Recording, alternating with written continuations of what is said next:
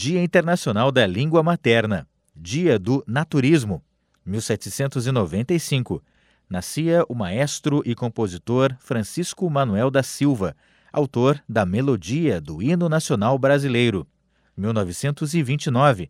Nascia o mexicano Roberto Gomes Bolanhos, ator, escritor, comediante, compositor, diretor, ele que teve projeção mundial com os personagens Chaves e Chapolin, nos deixou em novembro de 2014.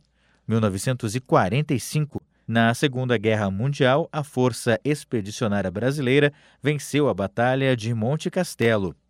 1947.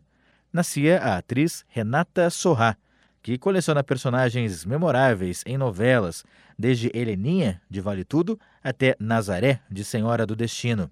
1959. Nascia em Porto Alegre o ator Werner Schunemann.